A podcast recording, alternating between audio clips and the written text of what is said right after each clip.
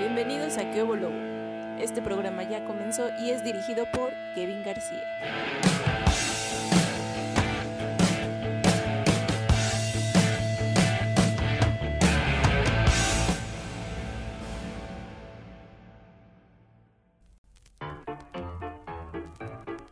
Hola, ¿qué tal? Muy, pero muy, pero muy, pero muy, pero muy, muy, muy, muy, muy buenas tardes a todos ustedes. Gracias por sintonizarnos. Estamos aquí en Kiobo Lobo. Ya empezamos. Claro que sí, claro que sí. ¿Usted qué dice, señora productora? Claro que sí. Ahí lo tiene la señora productora. Muchas gracias a todos aquellos que nos han estado sintonizando. De verdad, muchísimas gracias. Y sobre todo a aquellos que nos han dado una pequeña aportación de su valiosa cartera al mantenimiento de este podcast y el impulso del mismo. Muchas, muchas gracias. Señora productora, ¿puede agradecer por favor a estos muchachos? Muchas gracias por apoyar a este caballero tan guapo, tan sin en cambio. muchas gracias, a ella lo escucharon, muchas gracias. Y bueno, ¿qué creen? Ya llegamos al penúltimo programa de esta primera temporada de Kiobo Lobo. Este es el número 7. Es el programa número 7. 7. 7. 7. 7.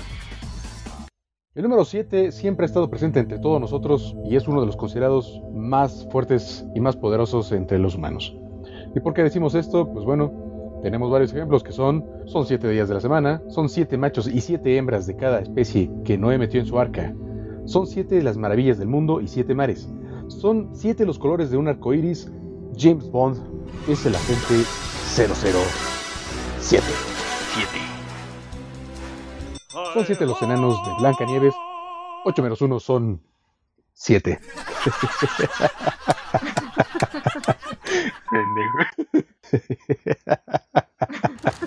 De acuerdo a las viejas leyendas, el séptimo hijo del séptimo hijo será un hombre lobo. Hombre lobo. De mi grupo de WhatsApp, de mis brothers, de mis compas, de los de la preparatoria, adivinen cuántos somos. Somos siete. Siete. Está Isunza, Huerta, Mota, Alfredo, Bortolotti, El Osito y yo, su servidor. Ay, aprovecho para mandarle un fuerte saludo y un fuerte abrazo a mis compañeros, amigos, hermanos del alma. Un besote. Hasta donde quiera que estén. Y no, no soy.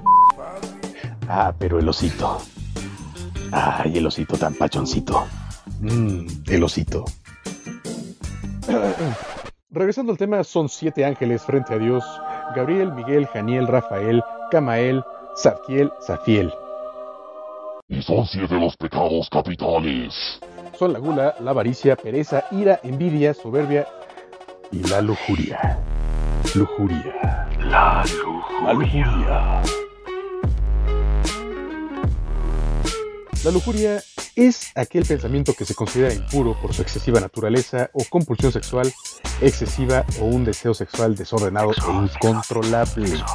Cuidado con eso muchachos. En la actualidad se considera la lujuria una compulsión sexual o adicción a las relaciones sexuales. También entran en esta categoría el adulterio y la violación. Y hablando de perversiones y sexo...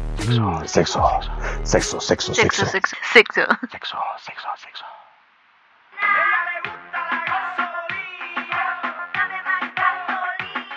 Ah, eh, eh, un momento, me están matando. Ah, chingada, es mi esposa. No, entonces sí, hay que contestar.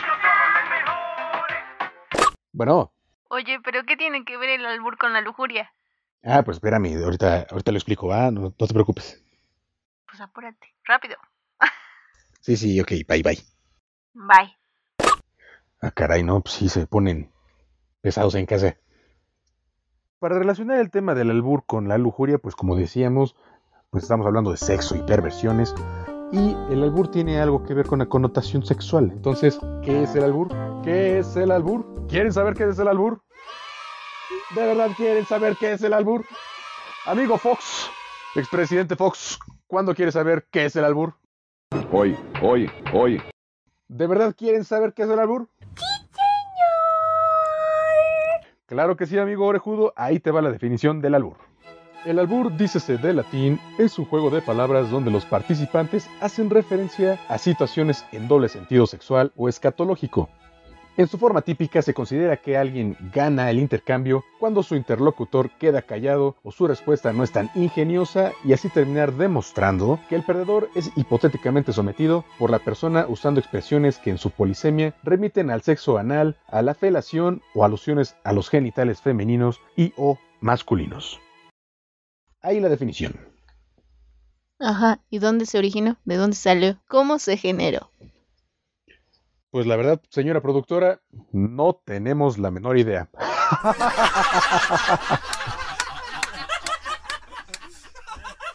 La verdad no tenemos la menor idea, pero fíjate que te cuento que resulta que parece ser que las malas lenguas dicen que el albur se originó en Pachuca con un grupo de mineros. Ay, Pachuca. Pastes. ¿No se te antoja un pastel? Sí, mucho. Hace muchísima hambre. Pastes. Me recuerda al osito. Mmm. Rico. El osito. Mmm, osito. El osito.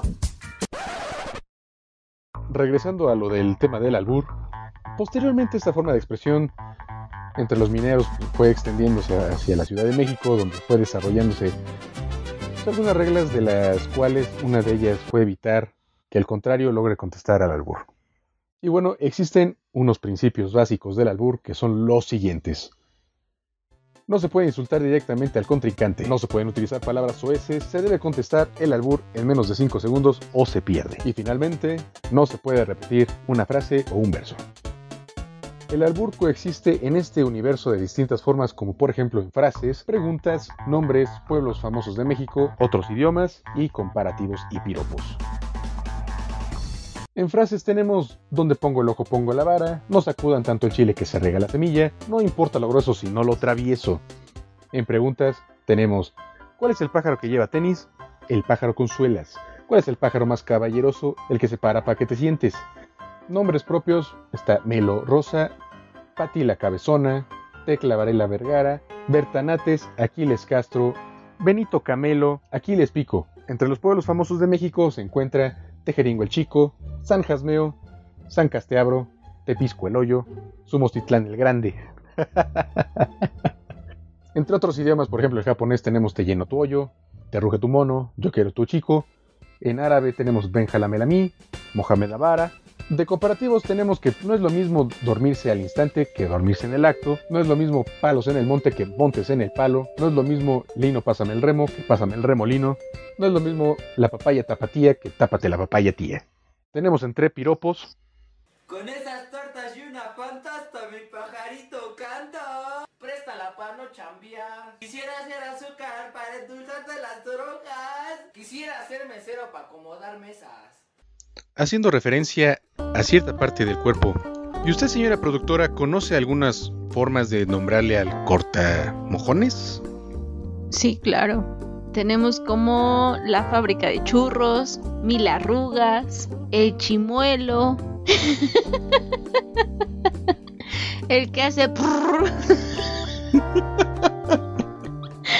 el pastelero, el elástico, el chismoso, la bodega de frijoles, el siempre sucio, el traga trapo, el punta de el punta de salchicha, el beso de la abuela.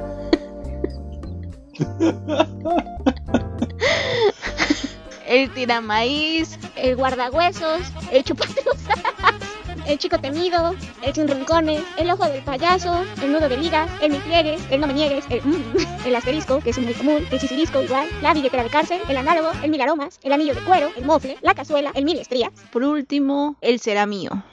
Pues mire nada más a la productora que se sabe de todas, todas.